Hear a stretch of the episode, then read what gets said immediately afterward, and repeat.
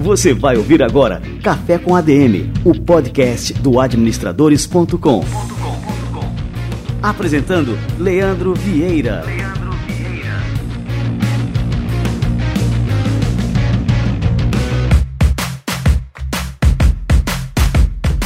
Fala galera, está no ar mais um Café com ADM, a sua dose de cafeína nos negócios. Estamos começando o nosso episódio de número 161.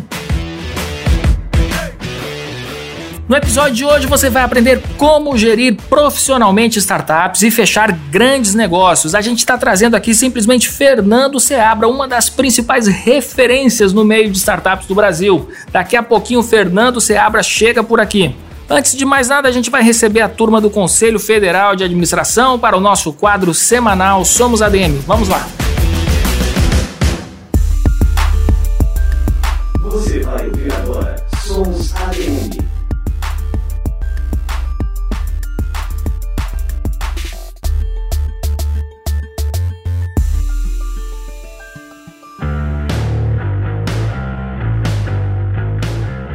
Nosso estilo de trabalho, nossa gestão, ela, como já disse o presidente Amilcar, ela é absolutamente transparente e compartilhada. Nós não temos compromisso com a ilegalidade, com a ineficiência e com o erro. E não temos nenhum problema em deixar tudo transparente. E eu tenho, através do CFA Play, uh, em todas as entrevistas que eu tenho a oportunidade de dar, eu tenho dito o seguinte: eh, nos ajudem a fazer uma profissão melhor. Eh, não precisa ser só os presidentes, os conselheiros federais e os colaboradores. Não, eu tenho meio milhão de inteligências que orbitam no sistema e todos têm a obrigação e o direito e a tranquilidade de refletir com a gente, de nos ajudar a construir uma profissão cada vez melhor, até porque todas as profissões têm passado por desafios enormes e precisam ser repaginados. A administração também, e foi esse objeto da minha fala na minha palestra ontem à noite. Numa era 4.0, em ambientes fortemente disruptivos que nós nós vivemos, todas as profissões precisam ser repaginadas conceitualmente, metodologicamente, tecnicamente, comportamentalmente, né?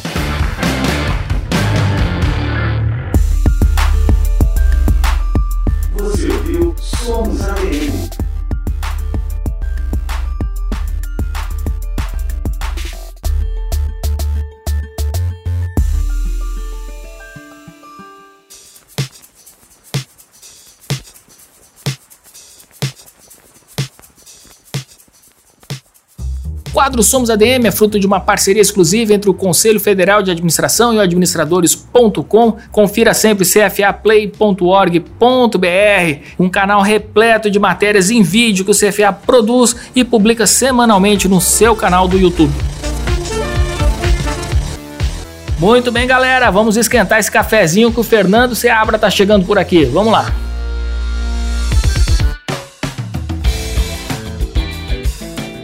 Fernando Seabra é especialista em negócios, inovação e startups. Ele atua como líder do grupo de relacionamento do Acelera Fiesp. Também participa de diversos processos de avaliação de startups, entre eles o programa Finep Startup. É líder da equipe de analistas do programa Shark Tank Brasil e professor nos MBAs da FIA, B Academy e Escola Superior de Empreendedorismo do Sebrae. Recentemente ele se tornou mentor no programa Planeta Startup da Band, o primeiro reality show de startups da TV brasileira. Fernando Seabra, cara, meu amigo, que honra te receber aqui no nosso Café com a DM. Seja muito bem-vindo. Eu que agradeço o convite, muito feliz aqui de poder compartilhar um pouco da minha trajetória e do que eu tenho compartilhado é, com o ecossistema de empreendedorismo aí tenho cada vez ensinado e aprendido cada vez mais com os empreendedores Brasil afora. Ah, que legal, Fernando. E você é uma das referências nesse ecossistema, né, Fernando? Queria que você contasse justamente um pouquinho dessa sua trajetória, como você começou, é, como se deu o seu interesse nessa área específica de startups, né? Conta aí pra gente, cara. Vamos lá. Eu fui empreendedor serial aí por é, 25 anos, empreendi em diversas áreas, inclusive na área de tecnologia, tive as minhas startups quando a gente nem sabia ainda o que era startup, mas eram empresas Não de base termo, né? Não tinha o termo, isso há 10 anos atrás. É, aplicativo, a gente começou a fazer isso há muito tempo atrás.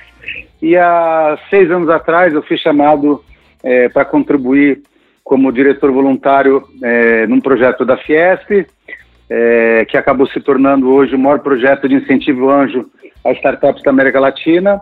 E o projeto foi crescendo, fui contribuindo, fui ganhando referência, criando autoridade, desenvolvendo conteúdo e fui é, cada vez é, contribuindo mais com o ecossistema e criamos ali o que a gente considera o maior projeto de integração do ecossistema empreendedor brasileiro também, porque a gente traz para as nossas conversas é, workshops, hackathons e competições de, é, de startup, aceleradoras, incubadoras, investidores, startupeiros, empreendedores em geral, universidades, todos os stakeholders do ecossistema. Então, é, e a gente está ajudando muita gente Brasil afora e a gente fica muito feliz em poder contribuir aí com conteúdo e oportunidades. E a gente vai até a ponta final. A gente pega os nossos finalistas, os prepara. Eu sou especialista em pitch, né, que é a arte de se apresentar para investidores profissionais. Preparo esses empreendedores e essas empreendedoras para falar com, com investidores e, e, e receberem só recursos. E falando em empreendedores e empreendedoras, eu não posso deixar de homenagear as nossas empreendedoras brasileiras, já que essa semana, na terça-feira, dia 19, foi o Dia Internacional da Empreendedora, né? Eu vou aproveitar também que a gente passou batido por aqui e deixar também meus parabéns às empreendedoras brasileiras, cara. Que bacana. Ô Fernando, é, me diz uma coisa, então vamos começar falando assim sobre os critérios de sucesso de uma startup. Né? Então a gente é, tem uma premissa muito simples, né? uma startup ela tem sucesso quando ela tem um foco absoluto no produto, mas ao mesmo tempo em que ela ignora alguns princípios básicos assim da gestão, os princípios clássicos, não vou dizer básicos, né, porque não são tão básicos assim, como a própria análise competitiva. Muitas vezes a gente tem que ignorar o que existe na concorrência é, para poder criar realmente um produto inovador que vai, é, enfim, se diferenciar no mercado diante de tudo que já existe, né? Qual é o momento durante esse crescimento é, de uma startup de sentar, reunir ali a pequena equipe, decidir como ampliar aquela estrutura organizacional enxuta para poder escalar esse negócio? Acho que o primeiro momento é o momento zero, onde o empreendedor eh, tem que entender que ele tem que se apaixonar só pelo problema e não pela solução. É, essa frase é meio batida, mas é sempre bom ser repetida. É, eu que lido aí é, diariamente com muitos empreendedores que nos procuram, a frase típica é: eu tenho uma ótima ideia. E a gente deixa claro que a ideia vale menos, o que vale é a execução. Né? Então, é, uma ótima ideia com um time ruim acaba sendo um péssimo negócio. E uma ideia nem tão boa assim, mas com um ótimo time, às vezes acaba se tornando um grande negócio. Né? É, então, essa é a premissa só número um. Entenda e viva a dor.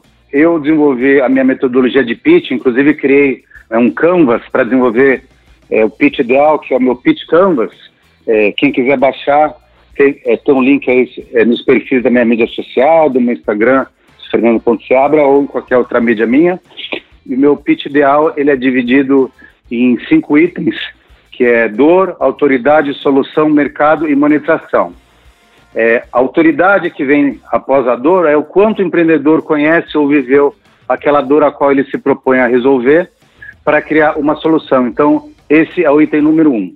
A sua pergunta que é quando o negócio deve crescer, o negócio deve crescer quando ele, primeiro, passou por um processo de validação real.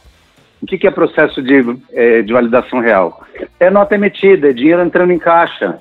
E muitas vezes esse processo de validação acaba sendo feito num núcleo tão pequeno de clientes que dá uma impressão errada de sucesso e de solução é, do problema para aquele empreendedor é o que eu chamo de cliente que, em vez de ajudar, atrapalha. Sabe, às vezes era melhor não estar vendendo nada para o empreendedor ter noção de que deu errado do que estar tá vendendo só muito pouco. É, então, o empreendedor tem que tomar muito cuidado nesse momento também, tá bom?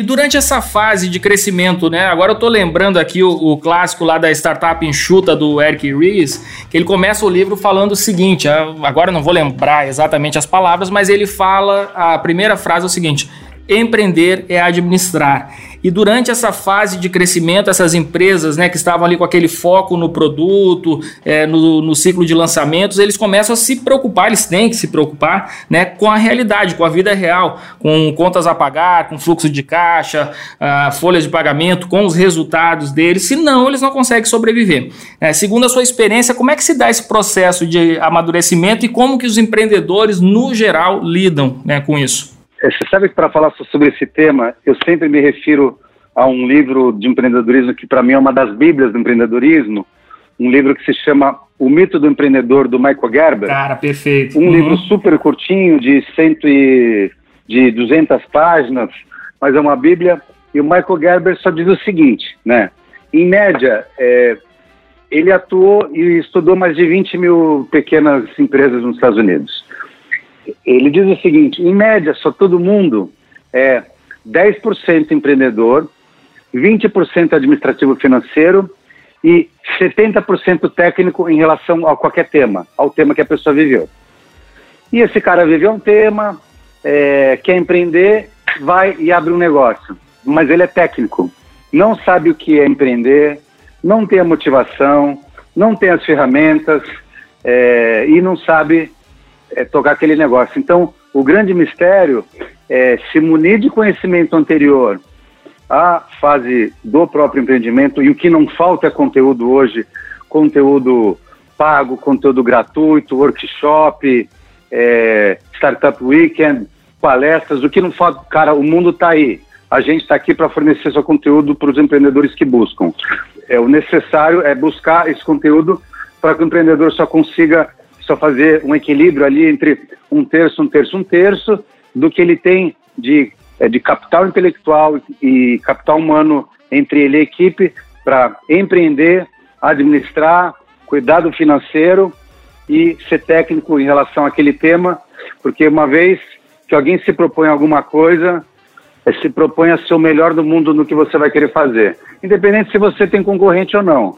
É, se a gente acha que a gente não consegue o seu melhor só do mundo só porque fazê-lo, né? Ô Fernando, no início da década ali, quando é, você começou, né, que a gente ainda não tinha esse termo aí da, de startup aqui no Brasil, quando começou a aparecer, ao mesmo tempo começou a se desenvolver essa moda da startup, né? Então começaram esses eventos, é, todo mundo queria ter a sua startup, muita gente comprava essa ideia de que é, bastava uma boa ideia, né, um plano bonitinho ali, um PowerPoint principalmente bonitinho para para conseguir é, investidores para tocar aquilo ali. E no fim das contas, muitos empreendedores né, acabaram morrendo. Eu não, não tenho nem estimativa disso aí, não sei se você tiver é, algum número aí para nos passar também, seria interessante. Mas é, me diz uma coisa, assim, de uma maneira geral, qual foi o fator crítico né, que levou tantas empresas, né, tantas startups a falecerem aí durante esse período? Eu sempre gosto de citar os três erros básicos é, pelos quais não só os startupeiros, mas as pessoas empreendem é, como um todo, né? É, primeiro as pessoas, é, tem gente que empreende porque quer trabalhar menos, quando ela vai trabalhar muito mais, vai trabalhar o dobro. Ah, com certeza. Por semana. É, segundo, as pessoas empreendem porque os últimos três chefes eram péssimos. É, talvez quem era péssima é, era aquela pessoa só como e, o terceiro item, isso é muito importante, só muita gente empreende com o sonho de ficar rico rápido. É, é verdade. É, de conhecer não um problema, mas pensando numa solução para alguém, né? Então, quem começa a empreender com essas três premissas, esses três objetivos, na minha escola, na minha ética e na minha moral já começou errado. Então, é, hoje, muito mais do que ajudar as pessoas a, a entenderem o caminho pelo qual elas devem ir, eu ajudo as pessoas é, a descobrirem o caminho para elas não irem, que é o caminho do não. Né? Eu adoro falar para as pessoas, é melhor você ficar vermelho agora do que roxo depois. Porque o, o prejuízo... melhor vermelho é agora do que roxo depois, né? Boa, muito o prejuízo, boa. gasto é tempo perdido, gasto emocional, é muito grande, muito grande mesmo. E eu falo de cátedra, porque eu já empreendi por esses motivos errados. Eu já cometi os erros que eu ajudo as pessoas a não cometerem mais. Já fiz processo sem a devida sua validação, sabe? Então, é, eu, eu, vivi na pele, vivi na prática é, aquilo que eu, que eu compartilho com as pessoas, tá? agradeço muito pelo fato de quando eu comecei não existia ainda essa história de startup, porque é, realmente o sonho é, que se vende a partir da startup, dessa coisa que você está falando, é exatamente esses três erros, né? Principalmente esse de ganhar dinheiro rápido, isso não existe. Eu não conheço assim é, nenhuma empresa que explodiu é, da noite para o dia. Existe todo um processo assim que muita gente, aquela figurinha que a gente passa aí no Facebook, no Instagram, né, do iceberg, né? Muita gente só vê a ponta do iceberg e não vê é, tudo que a pessoa passou para construir aquele negócio de sucesso que as pessoas ah, pensam que foi da noite para o dia e não foi. Né? Então, assim, mas eu agradeço também de não ter tido é, acesso a esses conteúdos, né? Essa moda da startup, porque eu realmente comecei a empreender é, daquele jeito tradicional mesmo, né? O trabalho duro, né? Uma missão relevante por trás, que era o que é, motivava né, a, a, seguir em frente, mesmo com a, as contas no vermelho. Enfim, aí isso acho que vai talhando o empreendedor, né, essas dificuldades, né, e, e também a gente conseguir desenvolver aquela habilidade de identificar oportunidades diante dessas dificuldades, né? Isso é isso, com certeza. Então você também, como eu, só viveu isso na pele e sabe que não tem caminho curto, né? O caminho curto é o caminho efêmero que cria projetos que podem, é, que eu considero só podem cair só como castelo de areia, e pior ainda, criam empreendedores que são extremamente prepotentes, não valorizam suas equipes e esquecem as suas origens. Eu sempre falo para as pessoas, quem não tem passado não tem futuro, então ao empreender só valorize a sua origem é, e saiba valorizar a sua equipe também.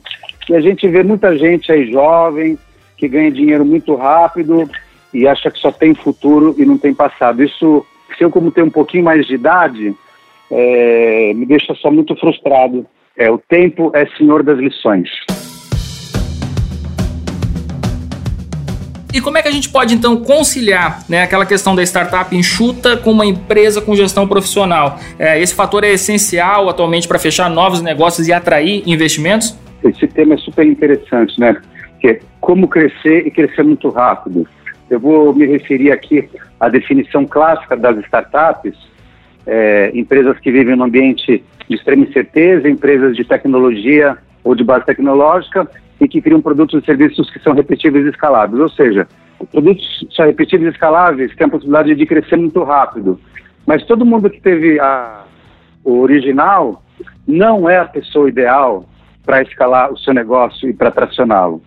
Então, o empreendedor que desenvolve alguma coisa, que em algum momento é, apresenta esse, essa possibilidade de crescer de forma escalonada, ele tem que entender que um projeto, uma startup, uma empresa é como um filho, a gente cria para o mundo.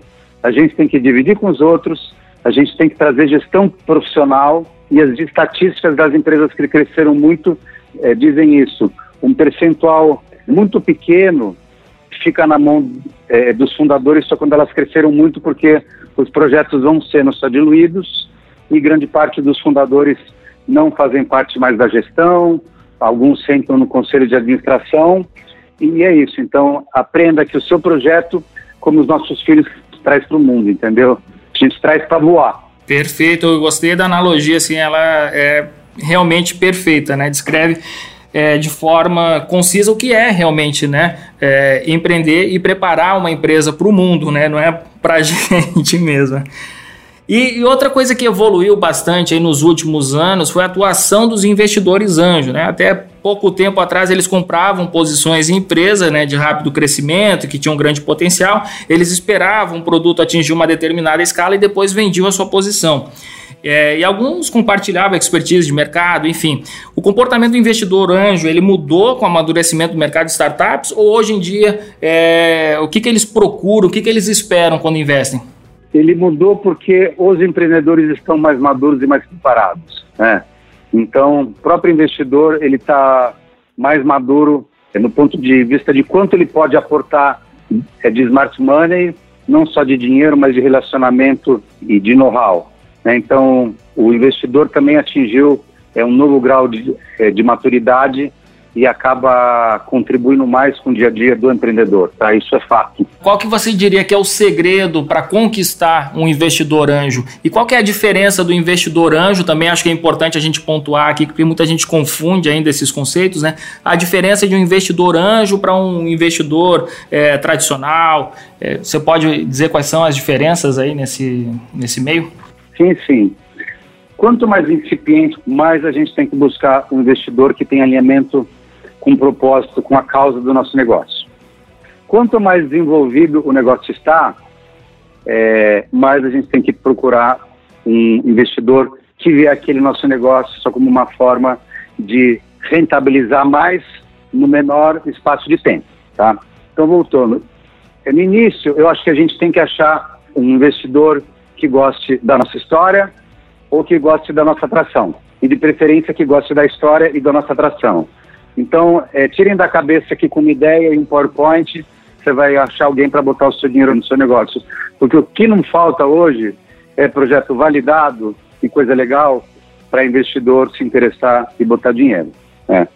É, então, essa seria uma dica interessante para quem quer e acha que vai convencer alguém a botar um real que seja no seu negócio, tá bom? Ô Fernando, e retomando assim aquela questão que eu falei sobre o fascínio das startups, né? Esse fascínio é tão grande que acabou virando reality shows, né? Hoje em dia a gente tem vários assim na TV e eu queria que você comentasse a sua experiência, né? Você já tem uma boa experiência aí com esses programas. É... O que, que você tem achado disso tudo? Moça, vamos lá. Primeiro é importante falar que é, já existem diversos programas de TV e eu sou grato a todos. Eu acho que qualquer conteúdo que leva conhecimento empreendedor para é, a população através das grandes mídias precisa ser comemorado, precisa ser reverenciado, porque as, precisa, as pessoas precisam de conhecimento. Tá? É, eu hoje participo é, do que a gente considera o primeiro reality show de startup da TV brasileira, porque a gente passou por um processo de escolha, escolhemos 30 startups e durante o programa eu sou mentor de todas as startups juntamente com uma equipe de mentores extremamente qualificados, tá? Eu criei é, uma equipe de mentores consultores que, juntamente comigo, criaram e entregaram só conteúdo para essas startups. Eu até mencionar o nome aqui dos meus mentores consultores que contribuíram muito: o Diogo Garcia, Edson Machado Filho, só Felipe Almeida, Fernando Marcunas, Ilana Horta, Giacomo Diniz, João Furlan, Marco Sabino, Thiago Reis. Eu criei uma equipe que trabalhou comigo para mentorar startups, que hoje é considerada a melhor equipe de mentores, consultores de startups é, do Brasil. Muito, muito, muito relevante. Né? Então a gente conseguia, em espaços de tempo de uma semana, criar um processo de aceleração para essas startups e elas passavam por transformações que algumas passavam num período de anos, né? porque a gente fazia muita coisa em muito pouco tempo. É, então, esse é o Planeta Startup, que está no ar agora, na TV Bandeirantes, às quintas-feiras, 22h45, e na Sony, às sextas, às 22 horas. É, tem outro programa também só muito interessante, que o grande público já conhece, o Shark Tank Brasil. Eu participei desse programa também só como líder da equipe de analistas, que selecionava e analisava os projetos que queriam só participar. É um programa é, que se propõe a escutar o pitch dos empreendedores e das empreendedoras e os Shark Tanks, é, que são cinco investidores, só decidem se investir ou não. Então é um programa de pitch com possibilidade de investimento. É, tem um outro programa também do nosso amigo João Kepler, que está no ar agora, que é o, é o Anjo Investidor. Ele também escolheu três startups e está investindo em alguma delas. Os projetos são todos complementares, tá?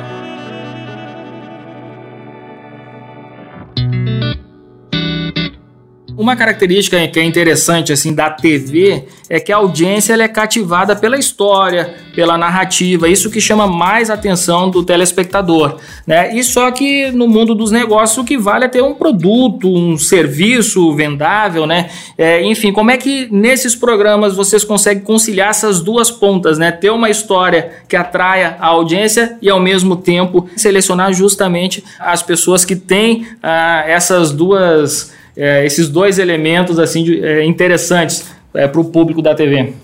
Bom, é, no dia a dia é, do programa, a gente acaba incentivando é, os projetos que, claro, tem muito potencial, né?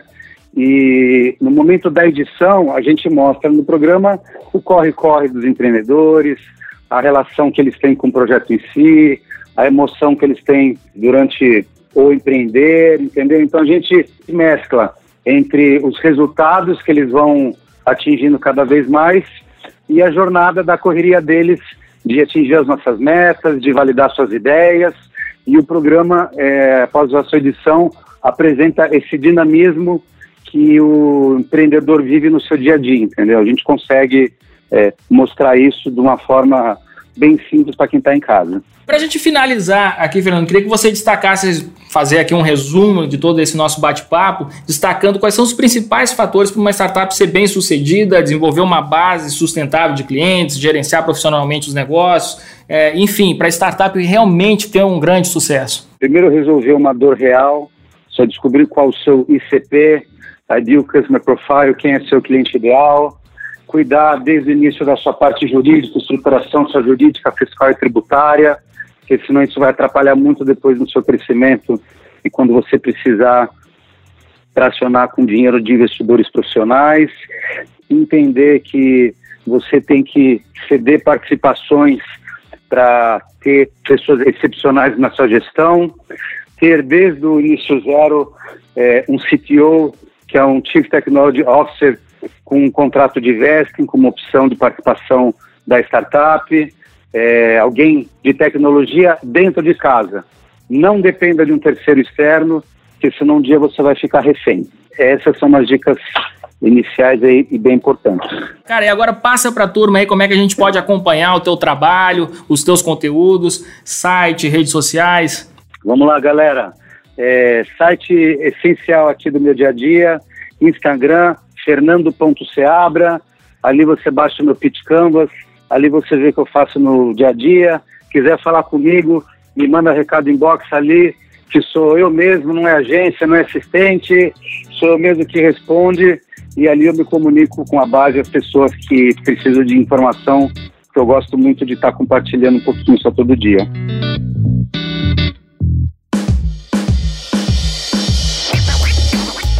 Muito bom, valeu demais. Aqui o nosso cafezinho de hoje estava ótimo aqui, Fernando. Curti mesmo, cara. Eu que agradeço, esse prazer enorme aí. Estou à disposição sempre, tá bom? Valeu demais, um grande abraço. Outro, até logo, abraço, querido. Tchau, tchau. Getting very passionate, this love affair's elaborate. Hiding what I do from the members of my cabinet.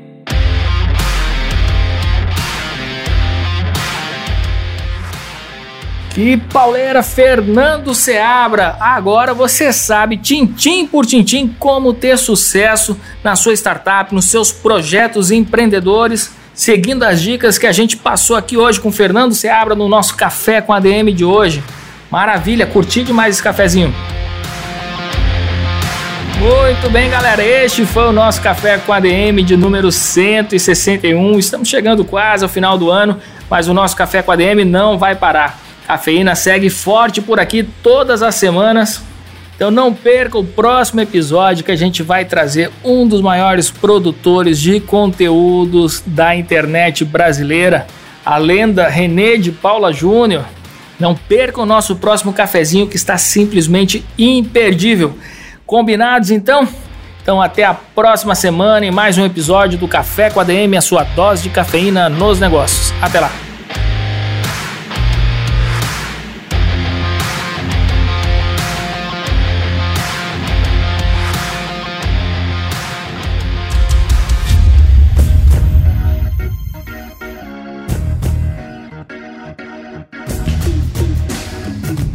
Você ouviu Café com ADM, o podcast do administradores.com.